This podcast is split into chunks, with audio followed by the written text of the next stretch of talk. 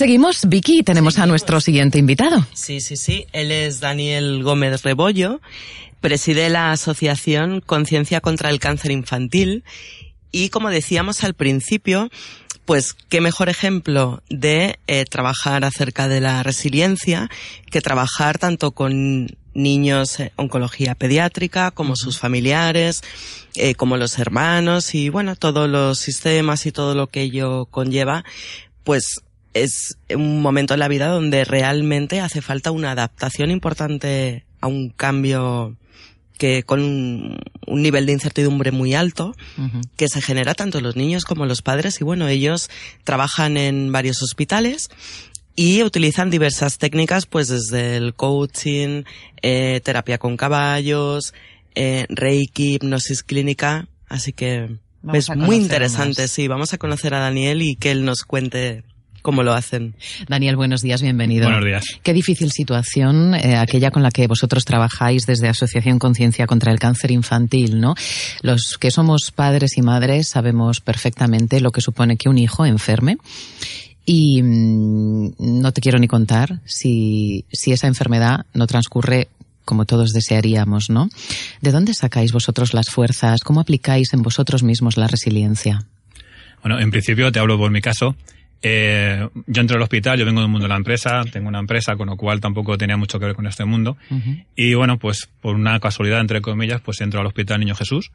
Eh, y bueno, al, poco tiempo, pues eh, la vida te cambia, evidentemente, ver lo que estás viendo, la cabeza te hace clac, y entonces empiezas a buscar un poco respuestas a, qué te está pasando a ti dentro, ¿no? para eso te empiezas a formar en temas de coaching, inteligencia emocional, vas a Estados Unidos, haces máster de, de oncología y tal, y al final pues eh, entiendes qué está pasando allí, por qué está pasando y, que bueno, que todo tiene un, porqué, ¿no? Eh, todo tiene un porqué, pero todo tiene un para qué. Eh, tiene un porqué, eso, eso lo tengo segurísimo. El para qué no lo tengo muy claro, pero el porqué sí. Además, allí hay respuestas que, que, experimentando ciertos temas las respuestas llegan, ¿no? Llegan solas además. lo que hacemos, como ha explicado Vicky, en la asociación, es un engranaje de muchas cosas, que empezamos por el tema del coaching, eh, coaching a un nivel muy, muy interior, llamémoslo espiritual si queréis, eh, pero no espiritual en, en eh, el término espiritual está como muy denostado y tal, ¿no? Mm. Sí, no religioso. Sí, entendemos. Para nada. Eh, cero religiosidad, cero además. Pero sí entendemos que, que bueno, que eh, nosotros no podemos dar a los papis o a los niños ningún tipo de creencia de que, oye, pues esto pasa por tal, o sea, no podemos, ¿no?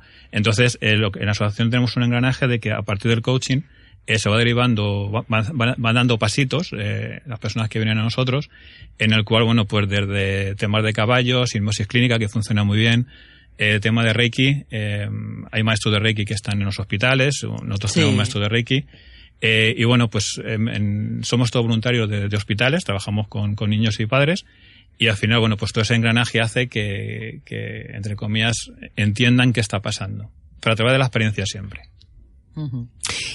Eh, la experiencia que yo he tenido en estos casos, eh, a mí algo que me ha sorprendido increíblemente es ver cómo los niños se adaptan y encajan las situaciones eh, de una forma que son grandísimos maestros y, y, la dificultad que tenemos los adultos para entender, para acompañar y para interpretar esas mismas situaciones.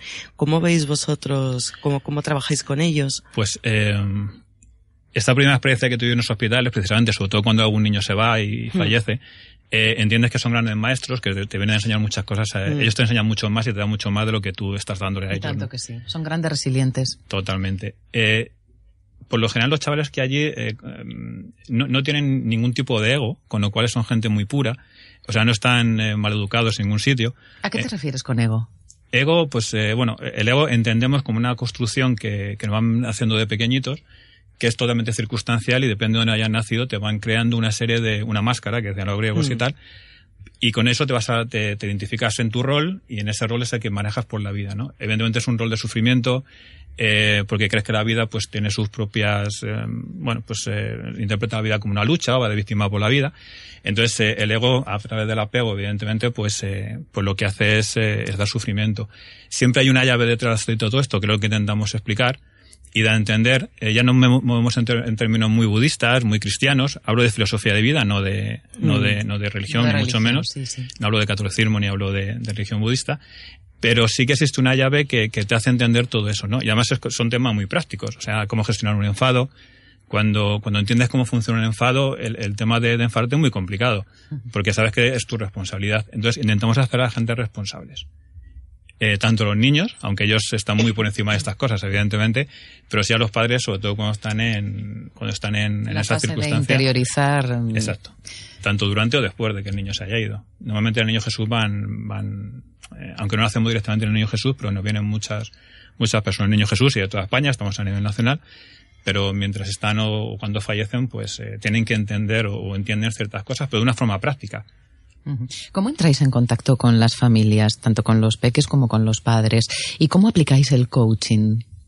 Pues eh, en principio, bueno, casi, bueno, casi todos los que estamos en la asociación somos voluntarios en, el Niño Jesús o en otros hospitales, o han sido. Entonces, bueno, eh, hace ya años que nos conocen porque, bueno, vamos contando un poco lo que hacemos y demás, y ya nos llaman directamente los padres cuando, cuando, cuando pasa algo o, o dan nuestras, nuestra referencia y tal. Entonces, eh, bueno, eh, lo sacamos principalmente de hospitales o asociaciones de padres que han tenido algún, algún hijo enfermo y tal. En principio estamos muy dedicados al tema de oncología, porque es el tema que hemos tratado, pero últimamente empezamos a tratar con, con papis de, sobre todo de chavales de, de, temas neurológicos, que también es un tema, neurología. ¿Neurológicos? Mm. neurología. ¿Puedes concretar un poquito más? Daño cerebral. Bueno, daño, cerebral. Parálisis o demás. Sí, entonces que van deteriorándose poco a poco y bueno, pues, eh, Hemos empezado ahora además con una niña de, del Hospital Niño Jesús y que está yendo muy bien además el, el, tema. Y nos estamos metiendo ya en ese camino también que para nosotros era muy desconocido y también nos está resultando un poco, eh, un poco, nos está costando el adaptarnos a, a estos Ay, temas. qué bueno. Y es que estuve dos años colaborando con una asociación eh, con mi perrito. Mi perro estaba educado sí. como perro de terapia. Íbamos a un centro de día de daño cerebral y estuvimos trabajando con, con niños, bueno, niños y... Adultos. Eh, no adultos, pero sí, niños con 18 que sí. miden 1,90. Yeah. y es una pasada, es una pasada como todo lo que te enseñan. De, ahí te das cuenta de muchas cosas, de muchos prejuicios, muchas creencias que tú tienes pues, es muy interesante, es un trabajo de verdad súper enriquecedor y que ayuda un montón. Mucho, pero sobre todo muy práctico. O sea, nosotros no hacemos, ya te digo, nada de creencias, sino que ellos experimenten. El coaching se... No, se... creencias las tuyas, las tuyas. Exacto, exacto. Pero gestionar el sufrimiento se puede gestionar. Es, el, todo aquello que da sufrimiento es que no estás entendiendo algo. Hasta incluso la muerte. La muerte es un tema cultural. Es un gran apego. Totalmente. Entonces hay culturas que no tienen tanto apego a la muerte y otras que sí.